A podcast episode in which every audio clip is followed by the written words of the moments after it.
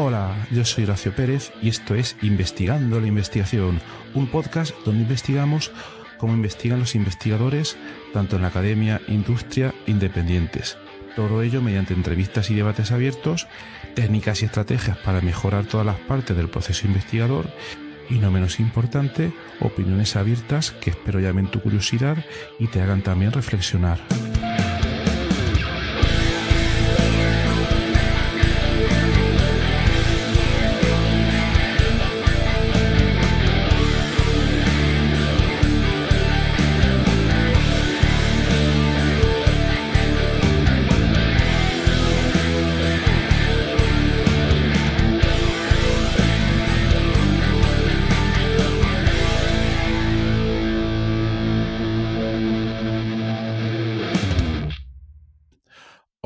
Buenas tardes, buenas noches, buenos días, depende de donde lo escuchéis. Bienvenidos a otro episodio del podcast Investigando la Investigación.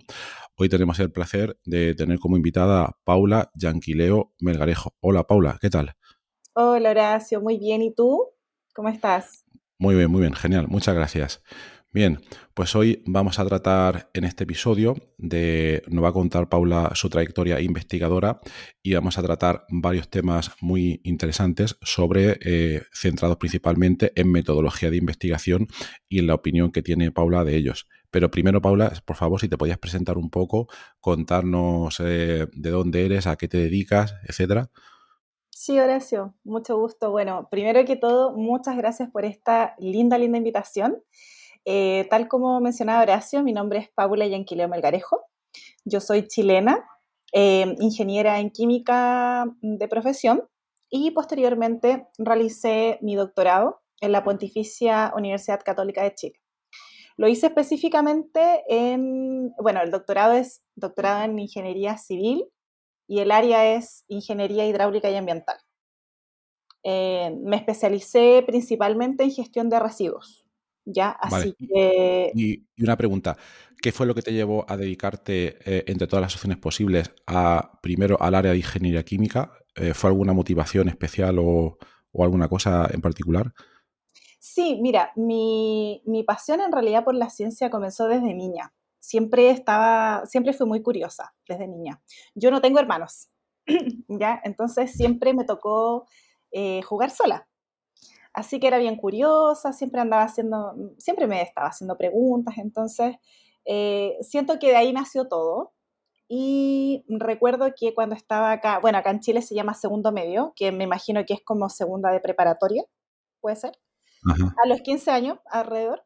15 años, vale. Eh, claro, fui a una conferencia eh, de universidades que van a los liceos, a los colegios acá, y, está, y hablaron de la ingeniería en química. Y la verdad es que me interesó bastante porque era un campo bastante amplio, que no era solamente química, sino que tenía ramas de matemática, eh, temas de procesos, procesos químicos, que eso, eso me interesó mucho. Así que ahí dije, creo que esto es para mí, así que terminé el colegio y eh, e ingresé a estudiar ingeniería en química. Vale, ¿y piensas que acertaste? Sí, acerté totalmente. Importante, muy bien. Sí, sí. vale, genial. Entonces luego haces ingeniería química y luego en algún momento, porque has comentado lo del doctorado, ah, ¿por qué te metiste en doctorado? ¿Decidiste o te diste cuenta de que te interesaba también el tema de la investigación? Sí, mira, eso también tiene una, tuvo una motivación. Yo estaba ya terminando mi carrera, ya de ingeniería en química, y tuve a mi hijo Elías, que actualmente él tiene 12 años él tiene síndrome de Down. Entonces, eh, terminé la carrera, eh, hice mi práctica profesional, em, eh, hice mi tesis de, pregrado y lo hice todo muy conscientemente porque sabía que no tenía tiempo para perder tiempo. Entonces, ahí ingresé al laboratorio de electroquímica en, en, la Universidad Católica y trabajaba con puros tesistas de doctorado. Y bueno, ellos me, enseñaron todo, en realidad, con ellos aprendí mucho de investigación, ¿ya? Porque yo venía eh, con mi formación de ingeniería, eh, netamente más, o sea, más enfocado en la industrial. Más aplicada a la industria, sí. Claro, totalmente. Y bueno, terminé, me titulé y posteriormente eh, estuve trabajando cuatro años en la industria. Ya, yo no ingresé inmediatamente al doctorado. Y esto también fue porque mi hijo, Elías, eh, tuvo muchas, eh, estuvo mucho tiempo hospitalizado cuando era muy bebé. Entonces necesitaba generar dinero rápidamente, pero también ahí comencé a fallar con los tiempos de la industria, el, el, ritmo era diferente y la verdad es que no me gustaba tanto ahí me di cuenta que no me apasionaba tanto. Quiere decir que, eran ritmos, que eran ritmos como muy demandantes o que te llevaban mucha parte del tiempo del día, a lo mejor. Mucha parte del día fuera de casa. Eh, al principio, al principio trabajaba con turnos rotativos, entonces esos turnos de mañana, tarde, noche, porque por supuesto cuando comienzas yo comencé trabajando como control de calidad. ¿ya? Y ahí, eh, bueno, en ese momento eh, tuve la oportunidad de trabajar en una empresa de alimentos y fue una gran escuela para mí porque aprendí mucho de temas de gestión, eh, temas de proceso, eh, trabajar con gente, ya con personas a cargo. Pero entonces ahí me di cuenta que en realidad mm, lo industrial netamente no era lo mío, quería, ah, quería ir más allá. así que bueno, decidí renunciar. Estuve un año completo con mi hijo y en ese año lo que hice me dediqué a hacer clases y también algunas asesorías a, empresas, ya del rubro farmacéutico, cosmética, alimentos, ya todo lo que tenía que ver con temas de gestión y proceso. Em, y bueno, ahí dije, voy a hacer un doctorado porque en realidad yo quiero, eh, a mí me gusta mucho investigar. Eh, cuando hice la tesis me gustó mucho investigar. Em, entonces dije, y lo voy a hacer en un rubro que, que, tenga un campo que se pueda aplicar. Eso era lo que yo... O sea, en ese momento te decidiste más por lo que te motivaba, quizás que lo que te podía dar dinero, ¿no? Porque has comentado, es lo que me gustaba, lo que necesitaba hacer en ese momento fue un poco más una motivación personal, a lo mejor. Sí, fue exactamente una motivación personal, eh, más que por el dinero, porque finalmente en la industria tú puedes puedes generar dinero muy rápidamente, eh, pero son otros tiempos, la verdad es que no, no me sentía gusto. Entonces dije, voy a postular al doctorado y, honestamente con toda, así como, pero con todo lo mejor puesto, porque yo decía, bueno, voy a ingresar, me voy a ganar la beca, eh, etcétera, o sea, con todo lo, lo mejor dije, y la verdad es que salió todo tal cual, pude, pude ingresar. Y bueno, fue en este momento eh, que conocí a la profesora, la doctora María Molinos, que ella también es española. Eh, y ella ha sido mi gran mentora.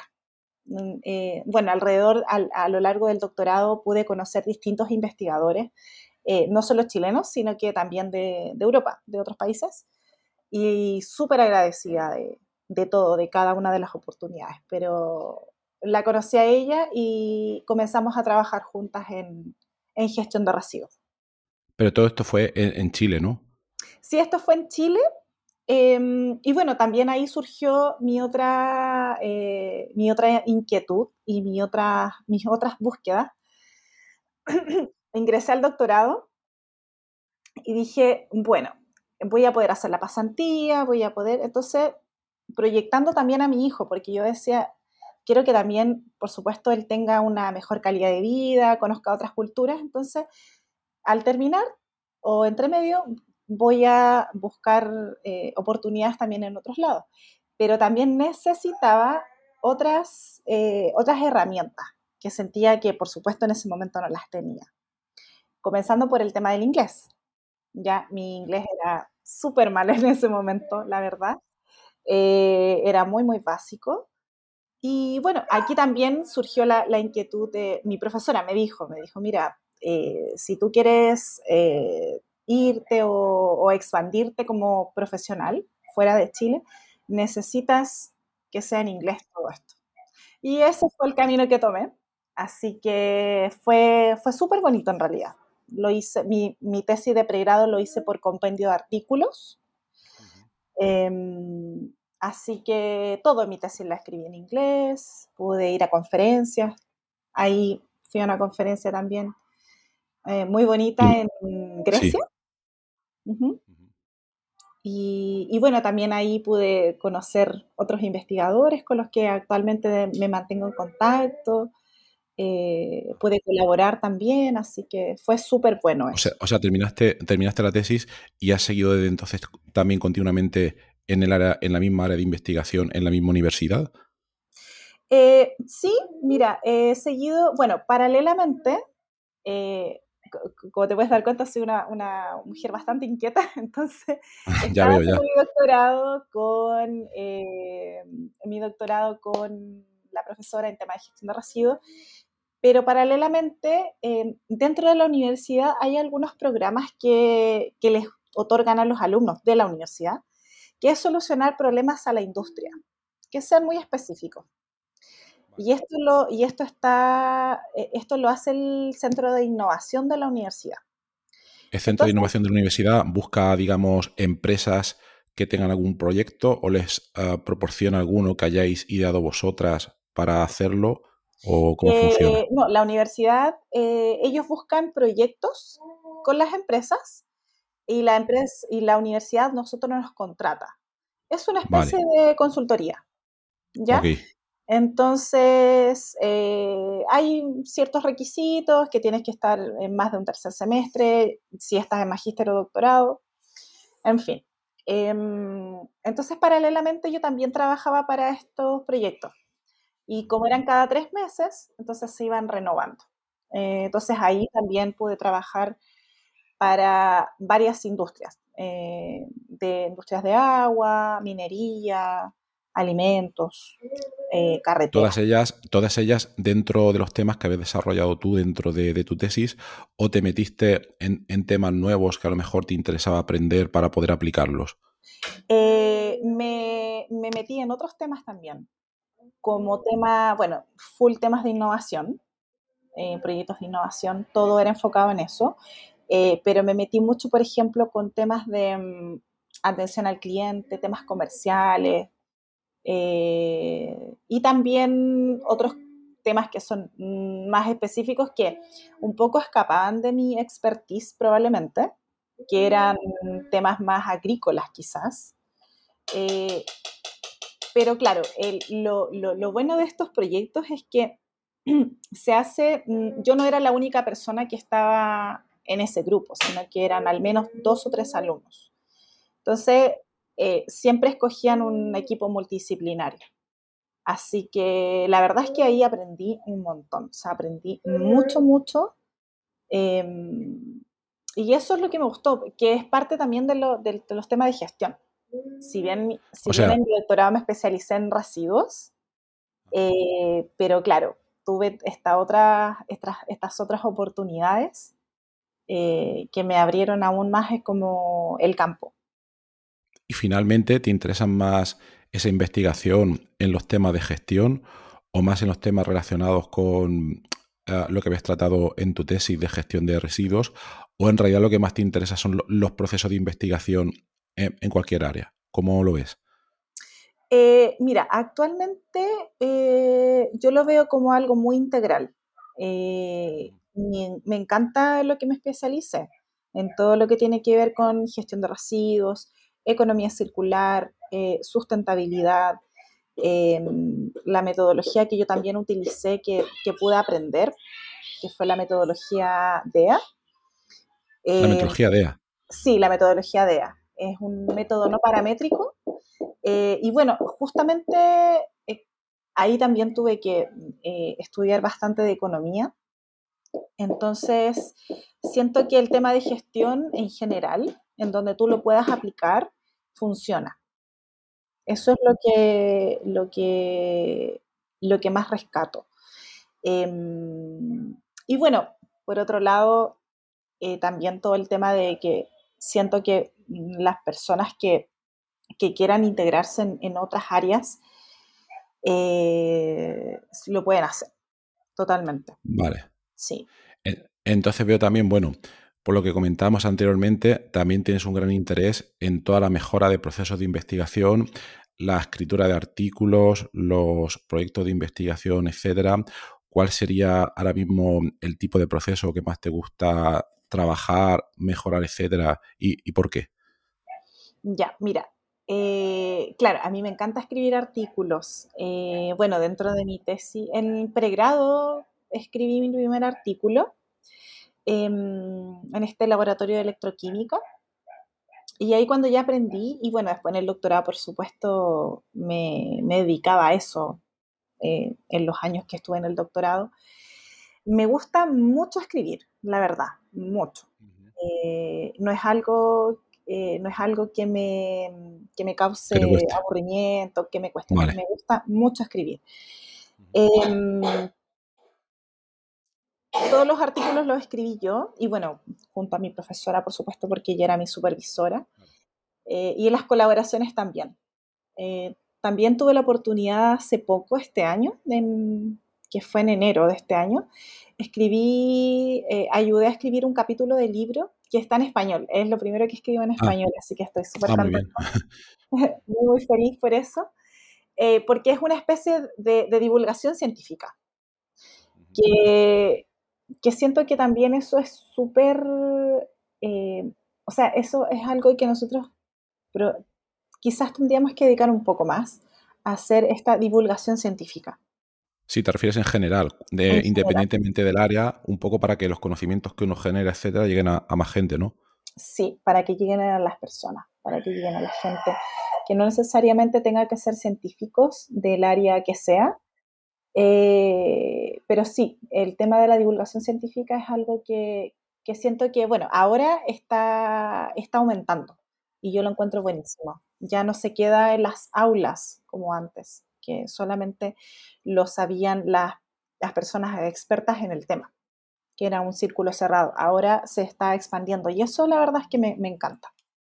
Y dedicas también parte de tu tiempo, bueno, estás en muchas cosas por lo que estás comentando, em, etcétera. También dedicas parte de tu tiempo a la, divulgación y, si es así como lo haces.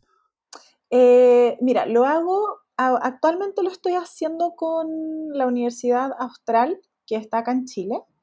Eh, comenzamos por escribir este, este capítulo del libro que, bueno, tiene que ver con residuos eh, del COVID, ¿ya? Todo lo que generó el, la pandemia. Eh, en base a eso lo escribimos. Y junto a otros autores. y está, está hecho también en un lenguaje que es mucho más amigable y está en español. ¿Ya? Em, bueno, también estuve participando en, para una, e, era una, sí, puede ser una fundación, sí, es, una fundación. Eh, y también otra fundación que se llamaba Enelab, en donde nosotros hacíamos divulgación científica a los niños también. Eh, entonces les hacíamos experimentos, eh, etc. Les hacíamos distintos tipos de, mm, de cosas. Así que de esa forma he podido contribuir como a la divulgación científica. Em, eso, eso más o menos. ¿Y cómo sería, por lo que estás comentando, ahora mismo, cómo es en Chile, por lo que comentas tú, qué impresión te da la divulgación científica en general? Porque también hay muchos, eh, muchos ámbitos, ¿no? Por ejemplo, uno está la que sale de la universidad, luego hay gente que se mueve en redes sociales, luego hay gente que aprovecha los últimos medios como TikTok, etcétera. ¿Cómo ves ahora mismo la situación en Chile y en Latinoamérica en, general? ¿Ves que hay países donde se ah, difunde más, se difunde menos? Sí, sí, yo lo noto. Eh, mira, yo en particular, yo uso las redes sociales que yo más utilizo son eh, LinkedIn, ya por un tema profesional, y también el Instagram, ya como más temas personales. En el Instagram Em, bueno, yo sigo a varios divulgadores científicos que son de distintas áreas, no, no necesariamente de residuos, sino que eh, sigo a una chica que es más del área de astrofísica. Eh, por ahí hay un mexicano también, que no recuerdo su nombre, que me gusta bastante, que él eh, hace divulgación científica en cuanto a temas de experimentos que tú a hacer en casa. Eh, y en España, en España están mm, súper bien, o sea, los divulgadores científicos que yo más sigo son de allá. Entre ellas está Clara, que ella me gustó tan, mucho Clara Grima. sí, que ella habla acerca de la vida del doctorado, dentro del doctorado. Sí. sí, sí. Eh, y también súper interesante. Yo no me he hecho ninguna, ninguna en particular, eh, pero sí es algo que me gustaría más adelante poder desarrollar. Sí, por ahora estoy colaborando solamente, pero no, no algo mío propio. Vale, vale, bueno, también lleva tiempo. Bueno, ahora mismo estás contándonos aquí toda tu investigación, todas tus inquietudes. También es, al fin y al cabo, ¿no? Una manera, pues, de divulgar un poco, pues, lo que hace cada uno, ¿no? Bien, sí, porque, claro, detrás de, la, de los investigadores hay, hay bastante, hay una vida también más personal, entonces, que va de la mano con, con la investigación. Exactamente, exactamente. Y hemos hablado un poco de tus intereses en los procesos de investigación, la escritura de artículos que te interesa bastante, qué otros aspectos te interesa que te interesaría investigar un poco más, mejorar un poco más o que quizás se hablen un poco más, más, de ellos. Porque por lo que comentábamos antes hay, hay bastantes, pero ¿cuáles serían, digamos, los tres que te motivan más a seguir ahí trabajando en ellos? Mira, yo creo que en investigación y bueno, en cualquier área es súper importante trabajar en la productividad también. Productividad. La productividad, la productividad, porque em, si bien uno puede tener muchas motivaciones para hacer las cosas, necesitas tú también ser productivo eh, y no, no significa que, eh, que, va más allá del tema del orden y todo, sino que, eh, que tú puedas compatibilizar y equilibrar tu vida personal, tu vida y en el trabajo. ¿Ya? Sí. Entonces, bueno, yo para eso, la verdad es que eso nació para mí en la pandemia. El 2020 yo me iba de pasantía, me iba a ir justamente a Europa por ocho meses en mayo. Y resulta que no pude porque cerrar la frontera. Claro. Ya tú sabes todo lo que sucedió, entonces. Claro, todos lo eh, sabemos. ¿eh? Claro, fue, fue algo que nos tocó a todos. Así que ahí yo me quedé, eh, sabes que primera vez que me sentí, acá en Chile le decimos bajoneada, un poco. ¿Cómo, cómo? Bajo bajoneada, decimos nosotros, cuando tu, tu ánimo está más bajo. Vale, vale, vale, sí. Nosotros decimos bajoneada. Entonces me sentí con el ánimo bajo y se notó los primeros meses porque, ¿sabes? Me demoré bastante en, en, sacar adelante mi base de datos del doctorado. ¿Ya? Fue producto de lo mismo. Eh, se vio reflejado, estuve, siento que estuve varios meses en esas, como en esa situación porque mm, finalmente nadie estaba preparado para algo así, nadie conocía esto. Entonces, yo tenía ya todo preparado, yo, viva, yo vivo sola con mi hijo, entonces teníamos todo listo, nuestros pasajes, la estadía, mi departamento, yo ya mm, casi tenía pocas cosas, entonces em, finalmente fue algo que, que ahí caí un poquito más bajo, me sentí muy desanimada. Y en base a eso, comencé a, investigar, ¿ya? Investigar, investigar. Y comencé, bueno, a leer libros, a informarme más, y ahí llegué a todo el tema de la productividad. Y ahí, bueno, hay muchos temas también. Yo creo que un psicólogo te, puede contar mejor toda esta parte, pero claro, ahí viene todo el tema de que no procrastinamos porque queremos, sino que es todo emocional. Entonces, eh, eso, también me gustó bastante, porque también tenía un fundamento científico, ¿ya? Vale. Em, y ahí comencé ¿Algún libro, ¿Algún libro de esos que comentas tú, algún libro que, destacarías de todos esos que, leíste? Eh, mira, el último, el último, que ya lo he leído como tres veces, que me encantó, fue Hábitos Atómicos, que la verdad se lo recomiendo a, sí. a todas las personas. Eh, también el Club de las 5 de la mañana, también son libros. sí, el club de las 5 de la mañana. ¿Lo, eh, practicas? Sí, mira, de lunes a miércoles. De lunes a miércoles. Ah, lunes a pues miércoles. está bien. Jueves y viernes ya más tarde, a las 7, sí. Em, pero sí, es algo que, la verdad, bueno, todas las personas sabemos en qué momento del día somos más productivos. En mi caso, yo soy muy productiva en la mañana. Eh, yo nunca, desde niña, nunca fui buena para acostarme tarde ni trasnochar. Pero eso también tenía un motivo porque yo me crié con mis abuelas, con mi abuela materna, y ella siempre me hizo acostar temprano, me decía, no Entonces, finalmente todas nuestras decisiones y motivaciones vienen por un lado de la experiencia y también de las decisiones que vamos tomando eh, diariamente. Así que no me gusta trasnochar. por Vale, eso vale, está se me, hizo, se me hizo un poquito más fácil eh, Vale, levantarme, por ejemplo, a las 5 de la mañana. Así que vale. sí, eso.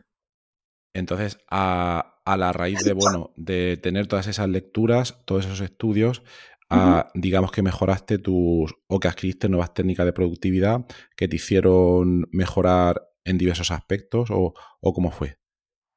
Sí, me hicieron, mira, yo comencé ya a ver los cambios eh, en menos de un año, porque ya, comen- ya pude escribir bien. O sea, decía, bueno, yo me, me- me hacía bloques de trabajo. Entonces decía, bueno, a mí, ¿qué es lo que más me cuesta? Es la introducción. Eh, ¿qué es para mí lo más fácil escribir en un artículo? Por ejemplo, te voy a poner el ejemplo de cómo escribir un artículo, en lo que a mí me, me- me es más fácil. Para mí, eh, al escribir un artículo, lo más fácil es partir por la metodología, porque yo ya hice la, ya, ya tengo resultados. Entonces, metodología, resultados, ¿cierto? Discusión, conclusión y finalmente la introducción. Entonces, em, en ese tiempo, como yo sabía que ya tenía que terminar el doctorado, tenía que, me había comprometido a hacer mi tesis por compendio de artículo, entonces tenía que cumplir como sea. Así que fue, fue súper bueno, la verdad, fue, fue muy bueno poner estos límites, estos bloques, etc. Em, y ahí también vale. Pero es interesante, sí, es interesante porque conozco mucha gente que ha leído todo este tipo de técnicas y demás. Supongo que los bloques de tiempo es el, el time blocking de Cole Newport y todas estas cosas, bueno, o como sea, pero conozco La mucha gente que intenta también. Ujú. la técnica Pomodoro y todas estas cosas, pero hay gente que también le cuesta a- aplicarlas, ¿no? Y tú por lo que estás contando, en una pandemia te informaste de, de varias técnicas que me, que me da la impresión que quizás antes pues no conocías y luego las conjuntaste todas y las pudiste, digamos, conformar para, para tener ese cambio tan grande. O sea que bastante, bastante bien. Sí, sí. Gracias, Horacio. Sí, sí, yo la verdad es que no conocía esta- estas técnicas antes. Como te comento, eh, todo esto surgió porque yo me sentía muy desanimada por no haber podido hacer mi pasantía, que era algo, era lo que yo más esperaba en ese momento. Entonces, siento que tiene que haber una motivación tú para, y también, como te comento, pasa a nivel de todo, tú tienes que tener siempre una motivación tan grande que eso sí te va a hacer movilizarte, totalmente. poder eh, hacer soluciones, etcétera. Totalmente. Yo no soy psicólogo, obviamente, pero claro, está ese componente de la motivación que yo también creo que es fundamental. Luego puede venir la parte de la técnica, que la puedes leer y tal, pero si el primero falla, luego va a ser muy difícil que, que esas técnicas calen, ¿no? Y a, Sí, y a medias que uno esté un poco motivado ya, todas las técnicas, el ponerse a, a leer todas estas técnicas, pues siempre, siempre ayuda muchísimo. Totalmente. sí. Vale. Y luego, ¿qué, qué más otros temas te han interesado? Ahora, hemos hablado de productividad, que la desarrollaste durante la pandemia y que sigues a- aplicando y demás. ¿Qué otros temas piensas que, que merece la pena centrarse para, para mejorar en todos los procesos de investigación? Em, bueno, parte también de la, de la productividad es llevar tu agenda bien, que no se te olviden las Vale, cosas, ¿ya? que no es Y fácil. eso no es fácil. Tú lo puedes hacer ya sea de forma digital o de forma manual, ¿ya? Vale, Eh, bueno, en mi caso yo ocupo, pero también antes lo hacía todo manual, lo aprendí con Notion, se llama una aplicación. vale, Eh, vale. es bastante amigable, puedes ver tu mapa completo de tu vida prácticamente y la verdad ¿Y funciona eso cómo es? ¿Eso cómo es? He, he oído hablar mucho de ella. Yo, bueno, estuve un poco tentado, lo que pasa que me pasé a Obsidian, también fue un poco tema de confinamiento y tal, pero todo el mundo habla muy bien de esa aplicación. ¿Cómo es eso de que puedes ver toda tu vida o toda la información de de golpe? ¿Es como una especie de canvas o, o cómo va? Eh, sí, mira, es una especie de Canvas, pero siento que es mucho más mejorado y detallado. Eh, en Notion también está enlazado con, con Microsoft o con Ah, Outlook. Entonces, Ah, sí. la verdad puedes, es, eh, puedes enlazar tus calendarios, etc. tú, tú te vas haciendo todo lo, el, el mapa completo. O sea, Vale, tienes tus tareas diarias, mensuales, semanales. eh, le pones tiempo, le pones prioridades, que eso es lo otro también, el tema de saber priorizar, eh, claro, también a nivel de todo, priorizar. Eh, y eso también, bueno, eso también lo aprendí dentro del doctorado. Eh, ahí comencé, fue un camino eh, que no, no, es fácil para nadie, yo creo. totalmente. Eh, totalmente. comienzas a... Tu parte social también comienza a, a, aislarte mucho porque también tú necesitas enfocarte. No claro, si... para poder terminar, claro, llegan las fechas, hay que cumplir las, las, fechas, etcétera, y claro, hay que tomar una decisión a veces. Hay sí, que sí. tomar decisiones, entonces, eh, bueno, nosotros acá en Chile tuvimos, yo, en todo el mundo se supo, el estallido social que fue el 2019, en octubre. Y nosotros desde ahí comenzamos ya un poco el la modalidad de teletrabajo, los que podíamos. Eh, porque, claro, o sea, las calles estaban un poco peligrosas. Claro. Eh, entonces, sobre todo acá en Santiago, yo vivo en Santiago de Chile. Entonces, desde ahí comenzó un poco ya el teletrabajo para nosotros, para los que podíamos. Vale. Así que sí, sí. Y ahí ya comenzó, o sea, un poquito, la pandemia fue como el golpe duro ahí para... El golpe duro, sí. Claro. Totalmente. Totalmente. ¿Qué otra cosa? Bueno, compatibilizar con temas de deporte también. Totalmente. Con algo, sí, temas con el tema de deporte, con cosas que te gusten en general. Es decir, no dedicar, porque muchos, muchos académicos, ¿no? Veo que se ceban muchísimo en, en la carrera de las publicaciones a, a, cualquier etapa y se pegan 24 horas, 7 días a la semana y terminan quemados eh, y nada de deporte ni ningún tipo de cosa, ¿no? Entonces hay que, hay que, tú lo que abogas es por dedicar un tiempo libre, ¿no? También a, a estas actividades. Sí, sí, exactamente. Eh, me gusta mucho el tema de, de, eso, de dedicar. También tiene que, también, sabes, Horacio, tienes que estar, tienen que estar las condiciones también. Porque si tú tal vez vives en un entorno en donde eh, nadie hace deporte, en donde nadie, eh, no sé, se hace otras cosas, probablemente claro. también eh, tú vas a estar en, en, la misma situación. Siento que es muy importante el entorno. Totalmente. Eh, se fomente eso. Mira, acá en Chile, eh, yo siento que nosotros tenemos mucho menos cultura de deporte y todo que en Europa. Hablo de Europa porque Sí. es lo otro que conozco, ¿ya? Eh, Vale. Sudamérica, Europa. Eh, no he ido a Asia todavía, no conozco ni Asia ni conozco Oceanía aún. Espero sí eh, algún día conocer.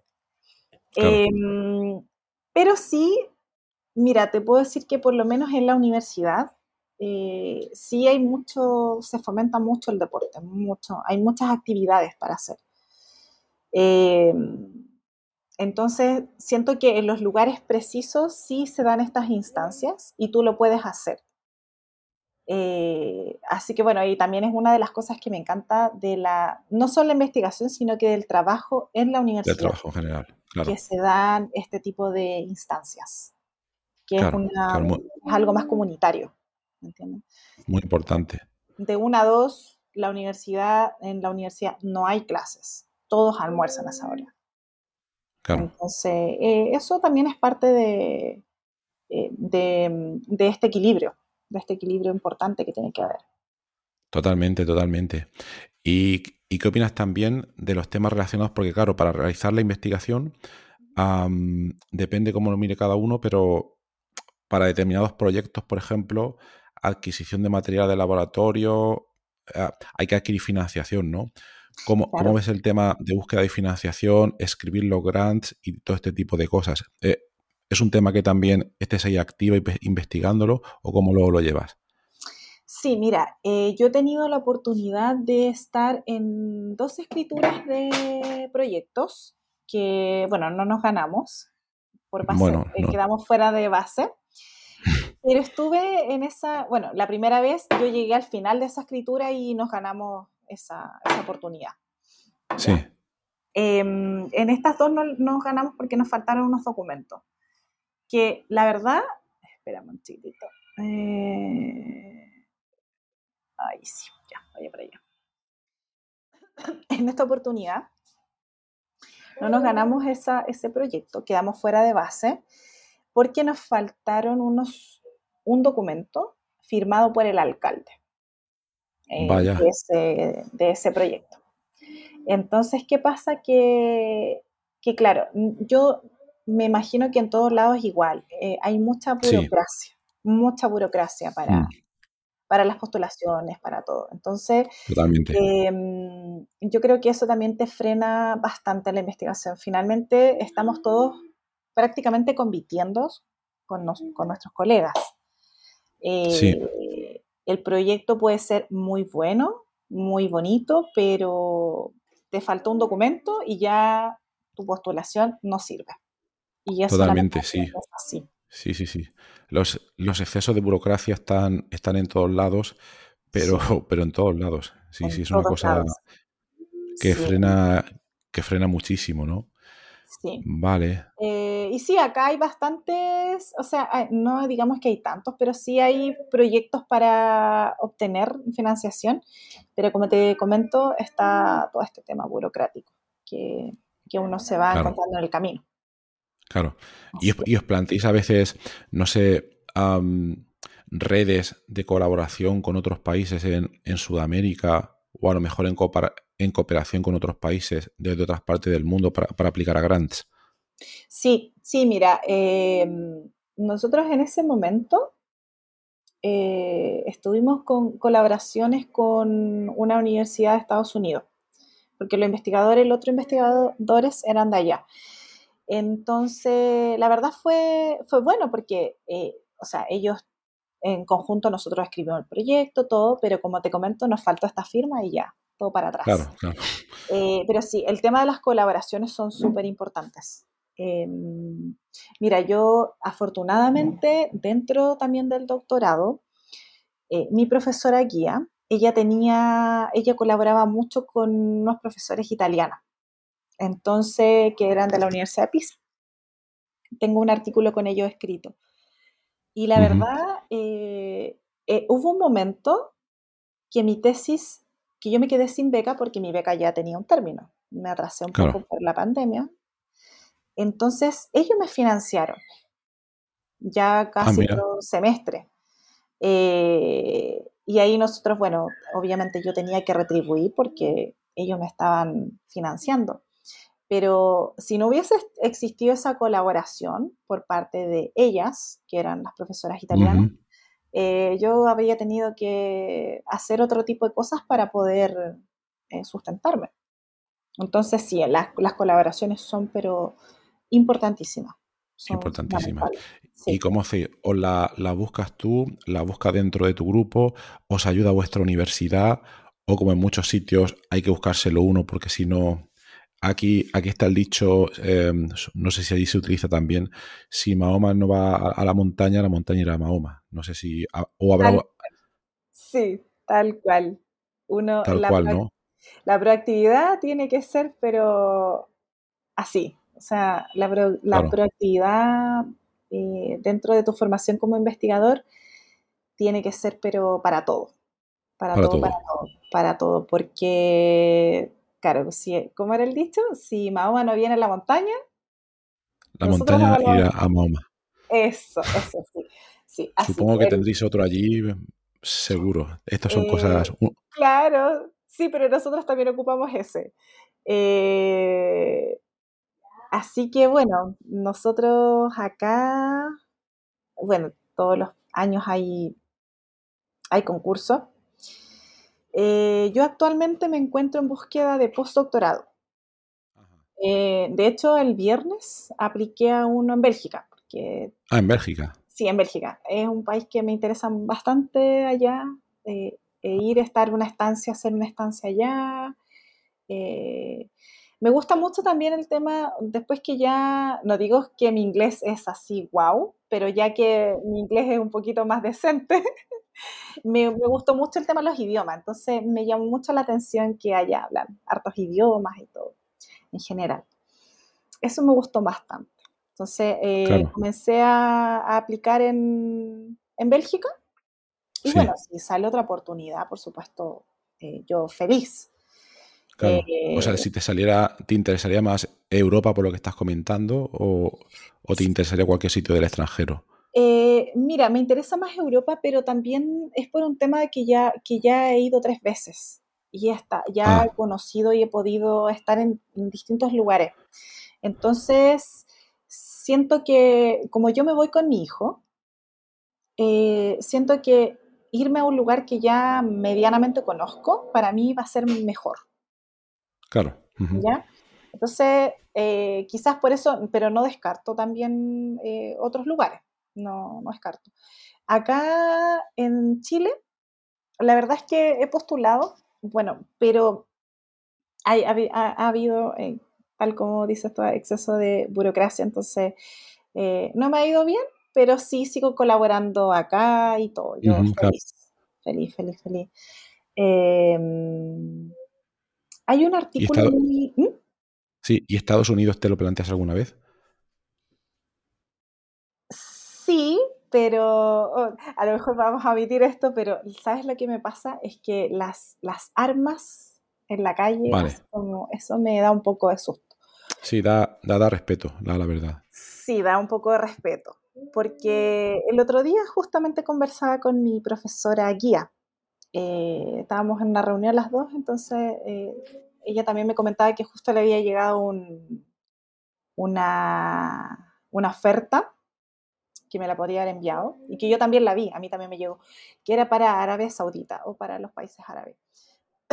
Entonces, conversábamos las dos. Eh, yo podría ir de visita, pero yo no sé, el cambio cultural también es algo fuerte, creo yo.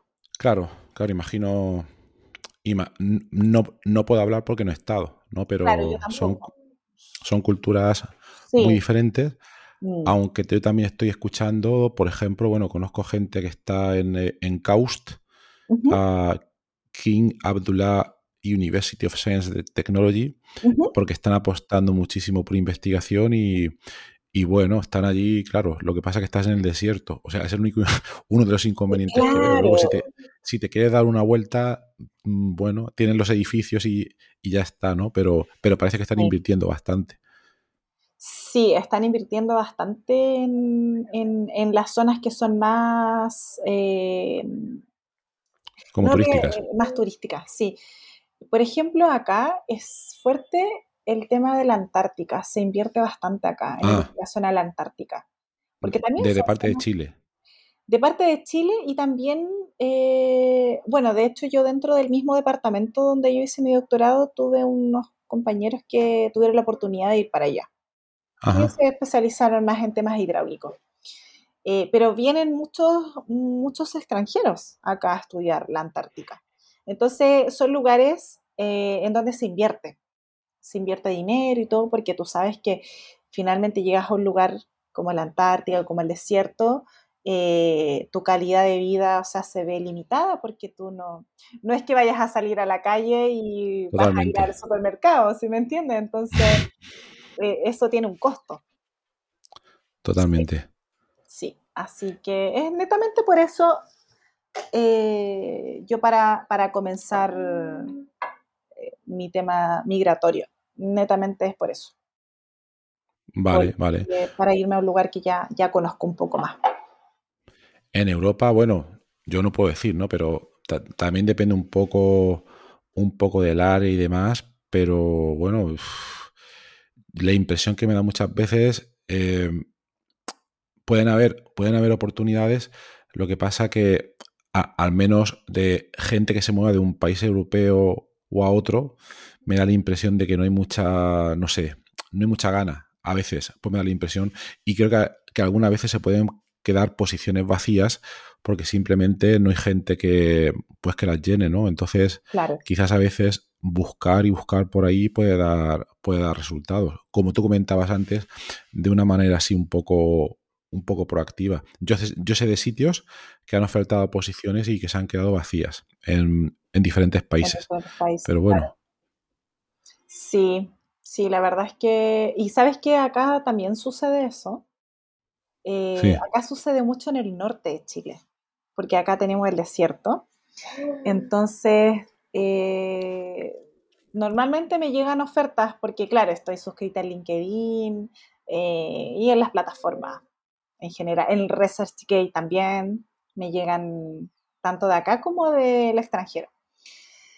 Y me doy cuenta que todas las ofertas son, siempre salen ofertas para el norte, el norte, el norte. Eh. Para, los que no lo sabemos, ¿cómo es esta historia del desierto? ¿Quiere decir que hay una parte que, que, que hay solo desierto y no? ¿O, cómo es? Eh, mira, el desierto es, eh, no es que esté el puro desierto y no haya nada. Lo, que pasa es que las distancias entre ciudades son muy largas. vale. O sea, por ejemplo, tú eh, estás trabajando, por dar un ejemplo, el Observatorio ALMA, que es uno de los más grandes, que está acá, está en, el desierto de Atacama. Es, un observatorio, pero así espectacular. Súper, súper eh, moderno, ¿cierto? Pero las ciudades cercanas están o sea, te puedes demorar una hora, dos horas, tres horas, eh, a Calama, etcétera, a Copiapó, que es otra ciudad. Entonces, esos son los, los, riesgos que hay. También está el tema climático, que no es que solo haya sol, sino que también está el invierno eh, andino, que sea invierno andino que se llama, no recuerdo bien, pero es un invierno en donde pueden truenos relámpagos eh, y nadie puede ah, salir de las faenas también, faenas mineras. Entonces, eh, hay, hay bastante riesgos allá también. Eh, entonces, por lo menos en ámbitos de investigación, en las universidades yo he visto que hay bastantes oportunidades. Hay bastantes. Pero está también este factor de riesgo, de riesgo climático y todo. Em, para el sur de Chile es, es un poco distinto porque el sur es demasiado hermoso. Todo lo verde. Eh, acá tenemos muchos climas en la misma estación. Sí. Entonces, siento que, también, pues, eh, como el sur, centro-sur, es un poco más equilibrado, pero ya te vas a la Patagonia y ahí también, bueno, allá hay muchas, hay, viven muchos europeos en, y también gente de Estados Unidos en la Patagonia. También. Sí.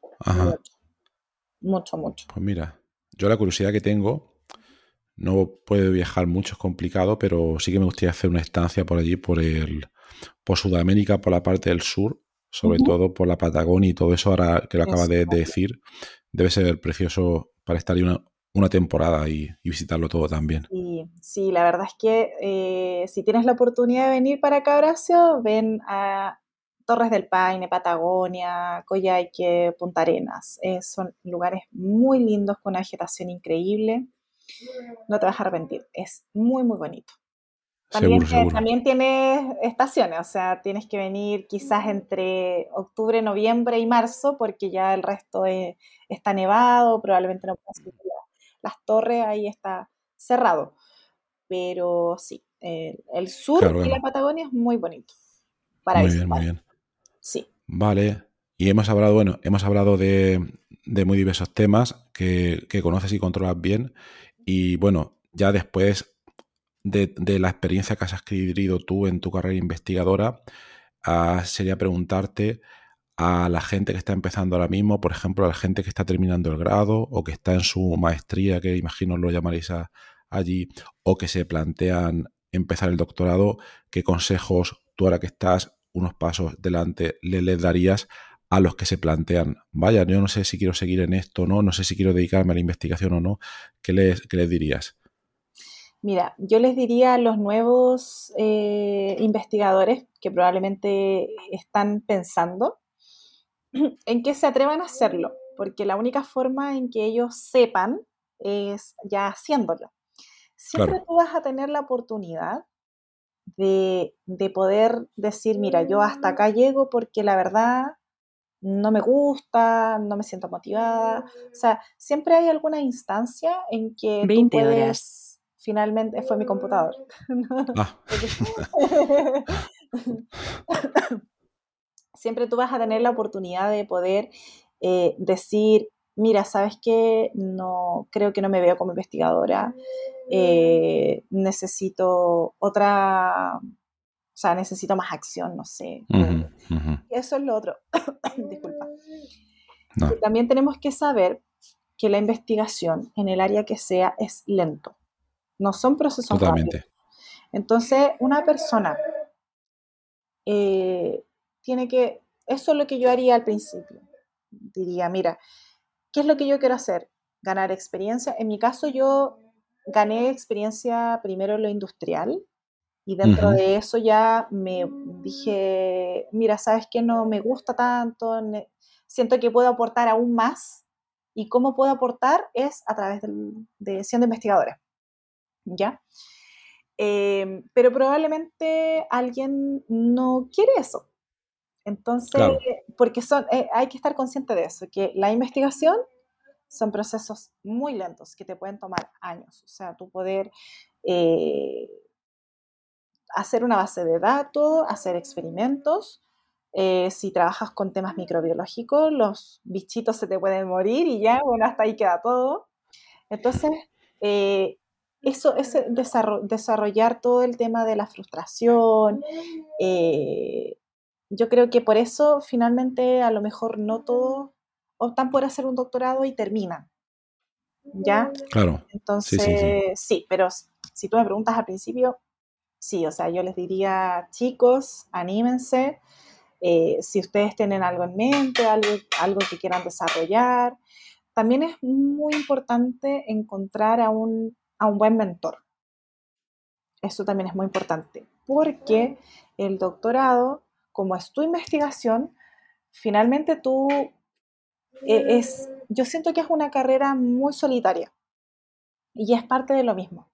Tú dentro, por supuesto, tú tienes que tener una buena relación con tu mentor, porque si no, o sea, ahí llegamos, eh, vas a pasarlo mal. Totalmente. Eh, sí, y siempre pueden tener la oportunidad de decir, mira, yo llego hasta acá. Acá, en Chile por lo menos, tenemos la oportunidad de, bueno, acá el doctorado dura cuatro años, creo que allá dura tres, acá dura cuatro. Depende, tres o cuatro, depende cómo se lo plantea. y, del tipo de beca que, o de contrato pues, que recibas. Pero sí, ahí estamos. Mm, ya. Ya, acá en general el doctorado dura cuatro años y la maestría, que acá se llama magíster, que es lo mismo, dura mm, dos años. Entonces, si tú ingresas al programa de doctorado y, dices, mira, ¿sabes qué? La candidatura, allá también se llama candidatura, cuando tú vas a dar tu, tesis para que te aprueben que es apta para un doctorado. Sí, sí, sería, bueno, eh, la lectura de tesis si te refieres al proceso, pero sí, también se entiende por candidatura, yo creo, porque también al final tendemos por adoptar de manera subconsciente términos que son por el inglés. Porque a mí, a mí me suena dentro de Europa más al inglés que es que la palabra en España no, no me sale ahora mismo. porque estás, porque estoy acostumbrado a leer papers y, la nomenclatura, pero no, no sabría decirte ahora no lo sé. Eh, será, a ver, como sustentar, en algunos países le pueden decir. la, la defensa, perdón. Defenderla. Ya, es que la defensa de tesis es cuando tú defiendes la tesis al final, al final. El proceso antes es como a los dos años aproximadamente, que tú defiendas tu tesis, pero haces tu candidatura. Ya, es un proceso ah, previo. Ah, vale, no lo tenemos, no. Ya, acá está esa instancia. Entonces, ¿qué pasa? Que eh, yo sé que por lo menos en esta universidad está esa instancia. Si tú finalmente no quieres seguir el doctorado y todo, eh, bien, tú dices, ¿sabes qué? Yo voy a terminar como magíster. Y terminas tu, con tu vale. etcétera. Tienes esa opción. Vale, vale, vale. Vale, creo que, creo que entiendo ahora. Creo que entiendo ahora. Esto tenía antes un nombre que sí, efectivamente, que si solo hacías los dos primeros años, obtenías lo que era el DEA, que era el diploma de estudios avanzados. antes era así. Antes era así, ya. Claro, acá es similar. Si hace dos años puedes obtener tu magíster, que es la maestría. Que no es como, como si que no es cero o uno, no es como si haces eh, nada o todo, sino que al menos tienes esa posibilidad de llevarte esa certificación o, acreditación, digamos. Claro, de que tuviste, de que tuviste tus estudios de posgrado. Claro, claro, claro. Así que sí, sí. Pero, Muy bien, pues sí, sí, yo creo que es lo mejor, que, que lo intenten por lo menos y, y, bueno, em, también depende del tiempo que lo, que lo intente uno, como tú comentas, porque si a la semana te das cuenta de que no es lo tuyo, sal corriendo, si, si lo tienes muy claro, ¿no? Todo va a depender pues, de cada uno.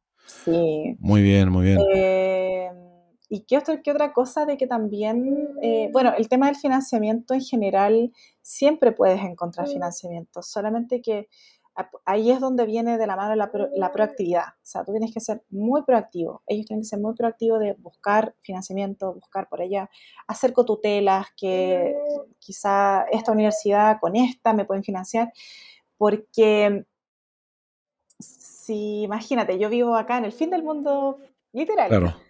Me hubiese quedado con el pensamiento, mira, sabes que acá no invierten tanto en investigación, que invierten, sí invierten, pero a lo mejor no es suficiente o no tal vez en otros lugares, pero sí se invierte. pero si yo me hubiese quedado con ese pensamiento, decir, ¿de dónde voy a encontrar financiamiento? ¿De dónde? ¿Quién me va a financiar? ¿Quién me va? Etcétera, en fin. Te puedes quedar con eso. Y, y no, yo creo que uno en la vida para todo tiene que ser ahí, busquilla, busquilla, busquilla. Totalmente. Totalmente. Moverse, ser proactivo, como, como comentabas antes, y, al final, bueno, pues pueden ir saliendo las cosas, ¿no? Las cosas, sí. Las, Muy bien. las redes de contacto que vas haciendo, todo se va uniendo de alguna forma. Sí, sí. Muy bien, pues nada, Paula, ya vamos terminando. Te agradecemos muchísimo todos los consejos, toda tu experiencia. Espero que, los que están en las, etapas más jóvenes al comienzo, pues que toméis nota un poco de lo que ha comentado. Yo creo que es bastante importante eh, probar y, bueno, y también aprender por de los demás, ¿no? Y, nada más, Paula, ha sido, ha sido una conversación bastante interesante. Y nada, te deseamos muchos, muchos éxitos, sobre todo también en esa aplicación que, comentas, para, era para, para, para Bélgica Sí, estoy ahí aplicando a una, a una beca, o sea, a un postdoc en la universidad. Mira, la, la pronunciación no me la sé todavía. Brig Université Brussels, algo así. Pero en el fondo es como la Universidad Libre de Bruselas, algo así. Universidad Libre de Bruselas, vamos, vamos a dejarlo así, vamos a dejarlo así. Sí, BUF. Así que ojalá que ahí me vaya bien. Eh, también estuve viendo algunos en Lovaina, en la Universidad de Leuven. Así que bueno, allí todos esos, me voy a, me voy a encomendar a todo, por favor, que... Perfecto, sí, hay que intentarlo, hay que lanzar varias, varias balas, varias cartas y a ver al final por dónde salen las cosas. Muy bien, Paula. Sí. Es la búsqueda constante de, de todo, de poder progresar profesionalmente, como persona, etc. Así que, Exactamente. por la invitación, muchas gracias. Gracias a ti por eh, compartirnos tantos conocimientos y dejaremos en la nota del programa toda la información sobre Paula, pues si a alguien le interesan todos estos temas y quiere preguntarle, pues ahí van a, para que tengan ahí pues tu dato de, contacto como hacemos siempre y que te puedan contactar para cualquier cosa. Sí, yo feliz, Muy bien. feliz. Así que eso, muchas gracias Horacio y bueno, agradecida de toda la, audiencia que, que nos escucha Así que ahí yo les, dejo mi, contacto, mi correo y todo para que podamos Muy bien. hacer. Genial, Paula. Pues muchas gracias y nos mantienes al tanto. Hasta la próxima. Gracias, hasta la próxima. Chao, gracias. Adiós.